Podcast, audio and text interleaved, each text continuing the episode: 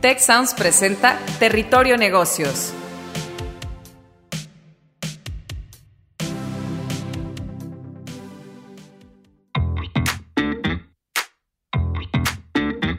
Bienvenidos a Territorio Negocios de EGADE Business School y la Escuela de Negocios del Tecnológico de Monterrey.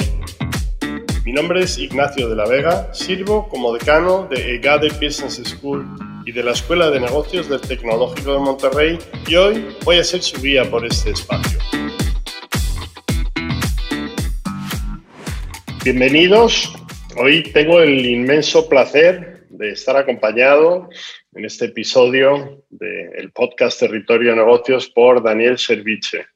Daniel es presidente del Consejo eh, y es director general del grupo Bimbo. Fue merecedor de la medalla Liderazgo Global de EGADE Business School, pues que tuve el honor de entregarle en compañía de Salvador Alba, de José Antonio Fernández Carvajal, y pues lidera una empresa mexicana mundial con extraordinaria relevancia. Bienvenido, Daniel, un placer tenerte hoy con nosotros. Encantado, Ignacio, mucho gusto de estar contigo y con toda la audiencia de Territorio Negocios. Muchas gracias. Pues Daniel, eh, la verdad es que me da mucho placer tenerte y tener a Bimbo. Eh, yo soy español, como se manifiesta por mi acento, eh, y Bimbo, pues la verdad es que a mí me ha acompañado pues casi desde mi niñez, igual que a muchos cientos de millones de consumidores. Es más, te cuento como anécdota, yo crecí convencido de que Bimbo era una empresa española, ¿eh? una presencia extraordinaria en los lineales. Y, y, recuerdo en el colegio y en casa, pues esas meriendas con bucaneros, con bonis, con con Tigretón. Por cierto, los bucaneros de chocolate eran mis favoritos. Y, hoy pues vamos a platicar de esto, vamos a platicar de Bimbo, de una empresa global, del sueño de un grupo de emprendedores que comenzó con 10 camiones, con 4 productos y que este año, el 2 de diciembre, pues habéis celebrado ya 75 años de existencia como empresa familiar de origen orgullosamente mexicano. Siete décadas y media de trabajo, de entrega, de compromiso, sin duda de capacidad de superar grandes retos como el que actualmente nos presenta la pandemia y que ha hecho de Bimbo pues esa empresa tan respetada y tan global. ¿Cómo te sientes, Daniel? ¿Cómo sentís después de estos primeros 75 años de vida? Eh, pues muchas gracias, Ignacio. La verdad, muy contentos, eh, muy satisfechos del trayecto en el que, hemos estado embarcados y muy comprometidos también con todo nuestro equipo, nuestros 135 mil colaboradores, pero también sobre todo con el, con el futuro, porque al final de cuentas los 75 años ya pasaron y, lo importante es, es, el día de mañana, ¿no? Y el día, el día uno, como también se le, se le dice, ¿no? Y, y en ese sentido la, la, empresa está muy, muy consciente de su legado y de su historia pero se tiene que proyectar siempre hacia el mañana y esa es eh, eh, la orientación que tenemos todos los que trabajamos en la, en la empresa, el honrar nuestra, nuestra cultura, nuestros valores, pero hacerlos eh, vigentes y, y, vibrantes para las comunidades de, de, hoy. Y, y, aprovecho para ligar tu comentario de, de, que pensabas que Bimbo era una empresa española. De hecho, para, para la empresa nuestro objetivo es es ser una empresa local en cada una de las comunidades en donde participamos. Así que me dio mucho gusto escuchar eh, esa reflexión tuya, porque lo que queremos es ser parte de las comunidades en donde trabajamos y que se sientan y que, y que se vivan de esa, de esa manera. Pues, pues sin duda lo, lo conseguís y, como te decía, pues este recuerdo que a mí me acompañó, pues acompañó a muchos españoles y bueno, pues en España habéis sido muy activos eh, a través de adquisiciones y por supuesto del desarrollo de negocio y os consideramos una empresa también española, sin duda. Bueno, vamos a hablar pues eh, de, de, algo que hoy nos toca, ¿no? Estamos en medio pues de esta terrible situación, de esta crisis sanitaria, económica y social, pues, pues que todos estamos afrontando en Grupo Bimbo, pues habéis horneado un tercer trimestre desde el punto de vista financiero con crecimientos de doble dígito en todos vuestros principales indicadores y tocando niveles récord en ventas netas, en flujo operativo, en rentabilidad. Yo te quería preguntar, Daniel, pues cuál es la clave de, estos resultados en una situación de mercado pues tan compleja.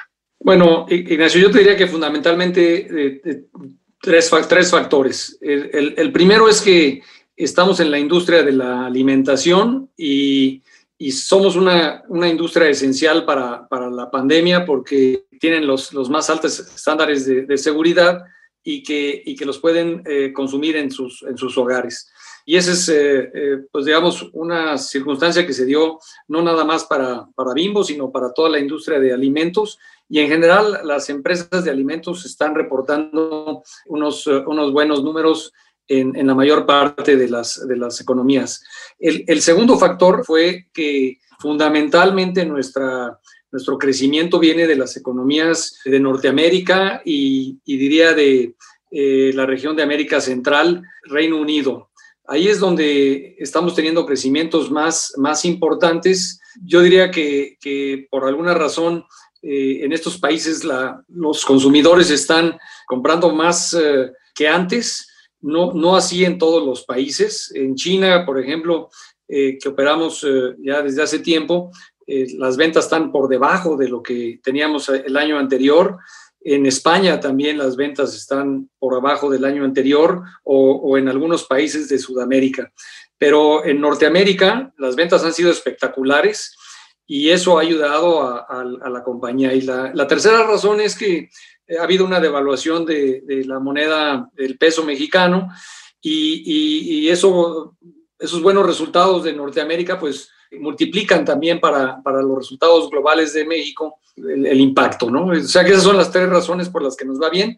No necesariamente nos va bien en todos los negocios. Hay negocios que están muy afectados, todos los que tienen que ver con lo que les vendemos, industria de la, hospitalidad, eh, las ventas de las tiendas de conveniencia también están por debajo del, año pasado y, y, distintas categorías también afectadas, las que tienen que ver más con el, con el, el antojo, la indulgencia, eh, son categorías que se impactan más que las, que las de despensa. La verdad, Daniel, pues sí, las ventajas de la, de la diversificación, en este caso geográfica, pues que han ayudado mucho a vuestros resultados. Eh, quería seguir un poco hablando del reto de, la pandemia en México y en otras geografías, desde otro ángulo. Eh, la pandemia pues, ha puesto en relieve algo que conocemos, la debilidad de nuestra economía, la enorme brecha social, las dificultades de las pequeñas y medianas empresas pues, para navegar la incertidumbre, eh, en vuestro caso, pues una dependencia acusada, como hablabas, pues, pues del sector de hospitality, de estos pequeños distribuidores. Eh, en Bimbo, como empresa consciente, como empresa responsable, pues habéis desarrollado en los últimos meses muchas medidas de apoyo para microempresarios, para propietarios de tiendas y misceláneas, pues con la finalidad de que estos puedan hacer frente a la crisis eh, grave generada en nuestros mercados por el COVID-19. Habéis fortalecido créditos, pagos, desarrollado programas de capacitación, comunicación digital y herramientas a través de Cubo, entrega de material sanitario, entre otros apoyos. ¿Cómo valoras estos resultados de, estas acciones eh, pues de, enfrentar el COVID y qué planeáis hacia el futuro para reportar? Eh, bueno, sí, ciertamente que eh, la, empresa ha puesto su parte en esta, en esta pandemia, primero con cuidando mucho la, la salud y la seguridad de nuestros colaboradores y instaurando pues todas las medidas que, que sean necesarias para tener una, una eh, situación eh, en control. Y también estamos poniendo nuestra parte con toda la, la sociedad. De, hecho, yo te diría que eh, hemos sido bien valorados en, en, cuanto a las acciones que hemos tomado en comparación con, con otras empresas pero siempre las necesidades son, son muy grandes y hay mucho, hay mucho por hacer. Hoy seguimos eh, pues implementando todo esto, estamos eh, apoyando también a, las comunidades en donde hemos podido, a, los eh, hospitales y, doctores también que, que nos hemos comprometido a ayudar.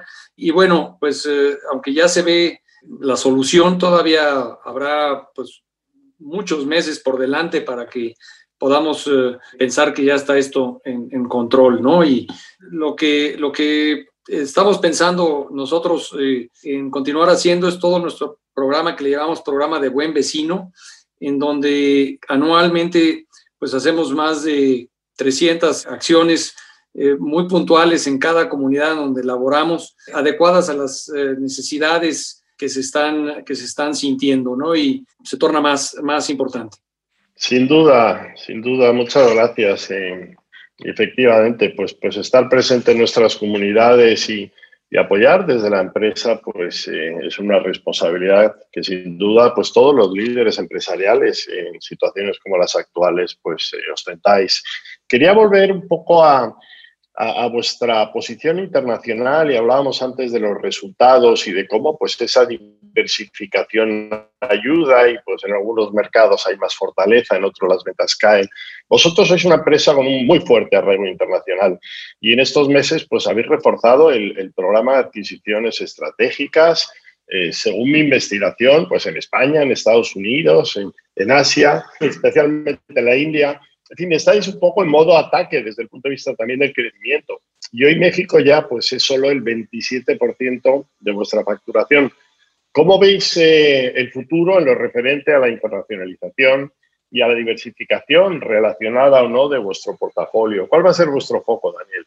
Te diría, Ignacio, que nuestra, eh, nuestra misión es eh, la, de proveer eh, alimentos deliciosos y nutritivos en, las, manos de, todos. Y eh, en ese sentido, queremos eh, seguir focalizados en, una, en ser una empresa de alimentos, pero lo que, lo que buscamos es ampliar nuestra penetración en, los distintos hogares del, mundo. Y, y, tenemos muchísimo por hacer. Hoy, hoy solo participamos en 33 países del mundo, la ONU tiene 190, tenemos alrededor de el 4, 4,5% del, de, la, de participación en la industria de la, de la panificación. Y, y, en todos los países tenemos muchas oportunidades de, de continuar creciendo, ya sea la distribución eh, numérica de puntos de venta en donde se encuentran nuestros productos o la, digamos, eh, el inventario, la, el portafolio, la ampliación del portafolio en cada uno de los, de los lugares donde estamos. Entonces, yo diría que, que a pesar de que somos una empresa eh, internacional, fundamentalmente más de un 60 y pico por ciento de nuestras ventas fuera de, de México, en cada país eh, tenemos planes particulares de, de crecimiento y de, y de inversión, y no por el hecho de estar eh, orientados a la internacionalización, descuidamos los, los mercados eh, eh, que, en los que ya estamos. Esa ha sido una, yo diría, una máxima que siempre hemos tenido, de no por internacionalizarnos, descuidemos los, los mercados origen. Y el compromiso que tenemos es siempre darle a cada, a cada negocio pues, el capital necesario para resolver las necesidades o los retos de negocio que, tienen enfrente. Y hasta ahora lo hemos hecho. Y, lo hemos hecho, yo diría, también porque hemos tenido una, una característica muy particular en esta compañía, que es la que nos ha dado la posibilidad de crecer a lo largo del tiempo, que es la capacidad de, reinversión. Y tal vez voy a, decir que este es el secreto eh, eh, o las salsas, la salsa secreta de nuestro éxito es, es la, la continua reinversión de, de, las utilidades. Y te pongo un, un ejemplo eh, muy, muy particular. En el año 1965 entró a competir aquí en México una compañía que se llamaba Wonder, americana. Esta compañía en ese entonces era 30 según recuerdo, era 35 veces más grande que nosotros. Esta compañía, cuando, cuando ya dejó de existir hace como unos eh, ocho años en Estados Unidos, era un tercio del tamaño que nosotros teníamos. Y la única diferencia es que nosotros fuimos reinversores continuos y en el tiempo esto nos dio eh, esta, esta masa para poder tener pues el liderazgo. Bueno, el ejemplo que nos das eh, pues de la evolución de, un competidor como Wonder frente al, crecimiento de Bimbo y su capacidad de reinversión, eh, pues me abre la puerta a una pregunta sobre el talento.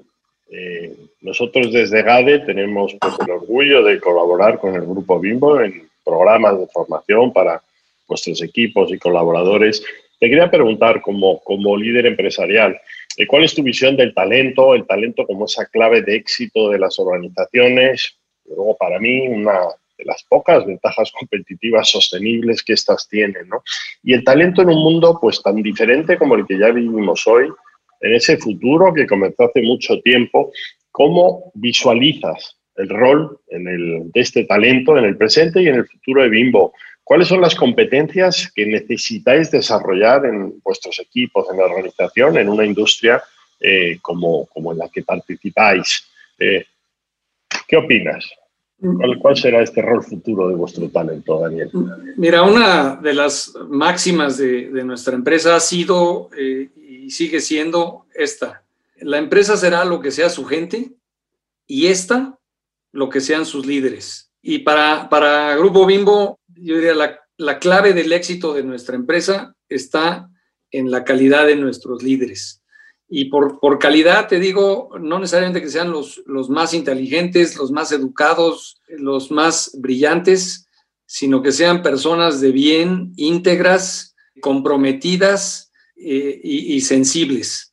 Y evidentemente que en una empresa, digamos, eh, con tantos colaboradores y, con tantos líderes, pues eh, necesitamos eh, que haya líderes muy preparados, que se formen en, las mejores eh, instituciones, que se mantengan actualizados y vigentes, pero lo que queremos es que todos los líderes sean estas, estas personas de, bien, que al final de cuentas tengan la capacidad de transmitir y de, y de impulsar los valores de, de nuestra empresa porque creemos que eh, al final de cuentas el trabajo no lo hace el director general o, su comité directivo, lo hacen los eh, cientos de miles de colaboradores que están eh, al frente de, las, de, la, línea de batalla en, el área de ventas, en las plantas. Y por eso tenemos en, el grupo esta orientación de que los líderes tienen que ser líderes muy pegados a la, a la operación que tengan un, foco, digamos, a no marearse con las grandes cifras, sino que atiendan eh, los pequeños detalles, eh, las necesidades más básicas de nuestros consumidores. Y yo creo que eh, no debemos de, perder esta, esta, el piso, digamos, de, de, nuestros, de nuestros líderes. Tienen que estar siempre muy, muy cerca de lo, que, de lo que está pasando en, la, en la, sociedad y, evidentemente que tienen que ser líderes que van cambiando con, con, los tiempos, que van cambiando con las demandas de la sociedad y que particularmente aquellos que están enfocados a, los, a, los, a, los, a la transformación de la empresa, pues tienen que estar eh, muy, muy inmersos eh, en las nuevas tendencias. Había, una parte muy importante de tu definición del colaborador en Bimbo en el que pues tenemos una visión muy compartida con el Tecnológico de Monterrey. En nuestra visión 2030 hablamos de liderazgo, innovación y emprendimiento para el florecimiento humano y la persona al centro. Has insistido en esto, en los valores, en, la importancia de estar muy cerca de las personas, de los equipos, de los clientes, pues, pues de los proveedores, de los distribuidores.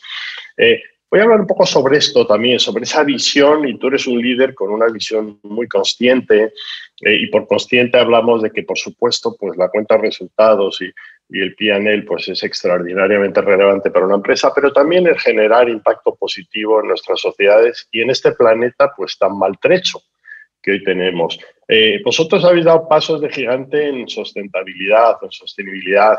Manifestabas recientemente que todas estas inversiones están alineadas a vuestro propósito de ser una empresa sustentable, altamente productiva y plenamente humana, donde vuestro impacto en la sociedad trascienda el ámbito económico, definitiva, pues esta definición que nosotros, y como conoces desde GADI, desde la Escuela de Negocios, eh, tenemos un centro para la empresa consciente y futuro sostenible, pues que abunda eh, eh, en esta visión. Tú como líder y como empresa, y en estos tiempos pues tan complejos, ¿cómo visualizáis esa generación o ese aumento aún de la generación de valor compartido a nuestras sociedades? Sí, creo que todas las empresas tienen que definir su propósito y tienen que vivirlo. porque no basta, no basta hacerlo primero, evidentemente.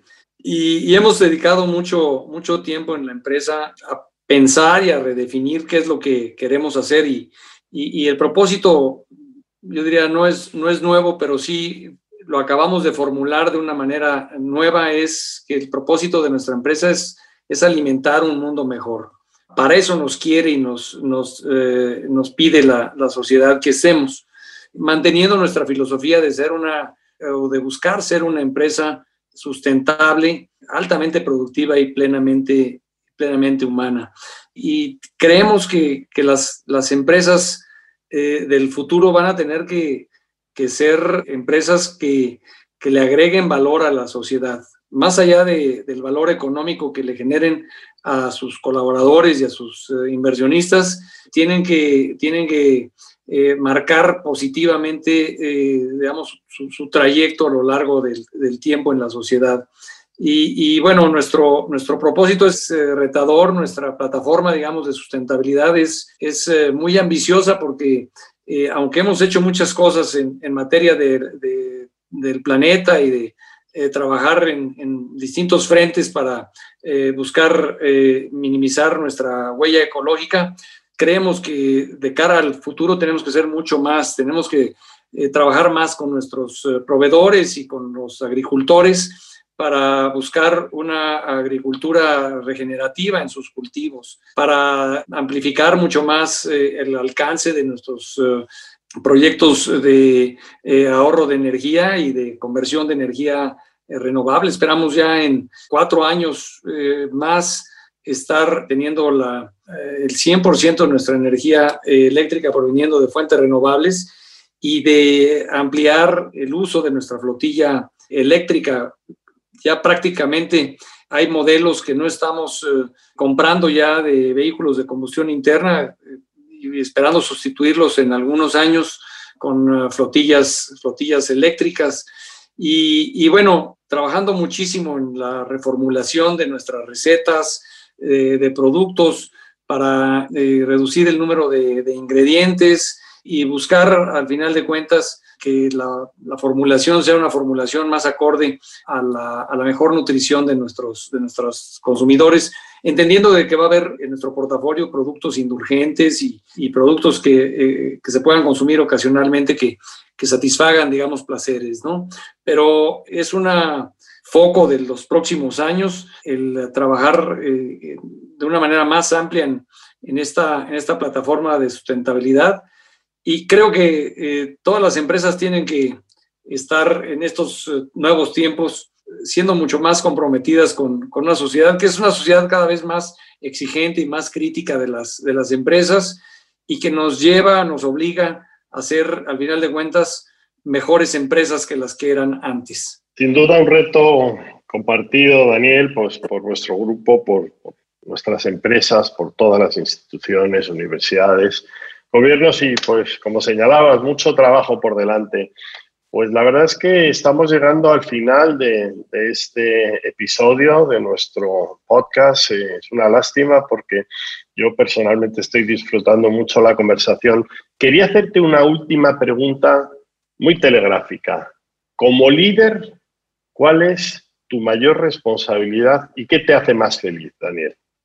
Pues es telegráfica, pero es profunda, eh, Ignacio. Mi mayor eh, responsabilidad es primero con, conmigo mismo, con ser una, una persona que, que sea íntegra, que, que, lo que piense, eh, diga y haga vaya en una, en una misma línea y que con ese compromiso de, de, verdad pues eh, dé lo mejor de mí mismo eh, para, con, para con los míos, para con eh, las personas con las que me comprometo en, primer, en primera instancia, evidentemente mi, mi familia, el consejo, mis accionistas, mis colaboradores directos y al final de cuentas, pues con lo que yo represento para, para la empresa con, con la misma sociedad. Y ese, ese es el, el, compromiso que tengo y, mi, y la otra parte era mi aspiración o qué me hacía más feliz, ¿no? Lo, lo que me hace más feliz en, en mi trabajo es estar en, en contacto con, con uh, la línea del frente,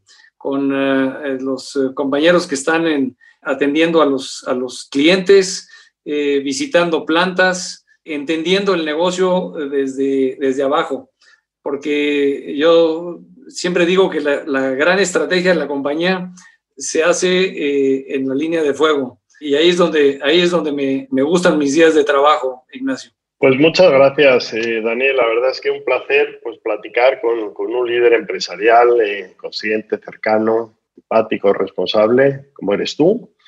Y pues muchas gracias a todos los oyentes por acompañarnos en Territorio Negocios, el podcast de negocios de mayor crecimiento en Apple y Spotify. Muchas gracias, Daniel, y hasta la próxima. Muchas gracias a ti, Ignacio, y a todos. Hasta luego. Si quieres conocer más sobre los sucesos de la actualidad política, te invitamos a escuchar Con su permiso, el podcast en el que nuestros expertos hablan sobre los temas más actuales de la agenda pública en México y en el mundo. Escúchalo en Spotify, Apple Podcast y Google Podcast. Gracias por escuchar un episodio de Territorio Negocios, el podcast de EGADE Business School y de la Escuela de Negocios del Tecnológico de Monterrey y Tech Sounds. Nuestro productor ejecutivo de Tech Sounds es Miguel Mejía, nuestro asistente de producción Marcelo Segura, los productores de Territorio Negocio Luis Vargas, Triana del Castillo, Carla Díaz, Desiree Ukovitz y Santiago Velázquez. Postproducción a cargo de Max Pérez les invitamos a escuchar el siguiente episodio de Territorio de Negocios y el resto de programas de Tech Sounds en Spotify, en Apple Podcast, en Google Podcast y en tech.mx barra Tech Sounds.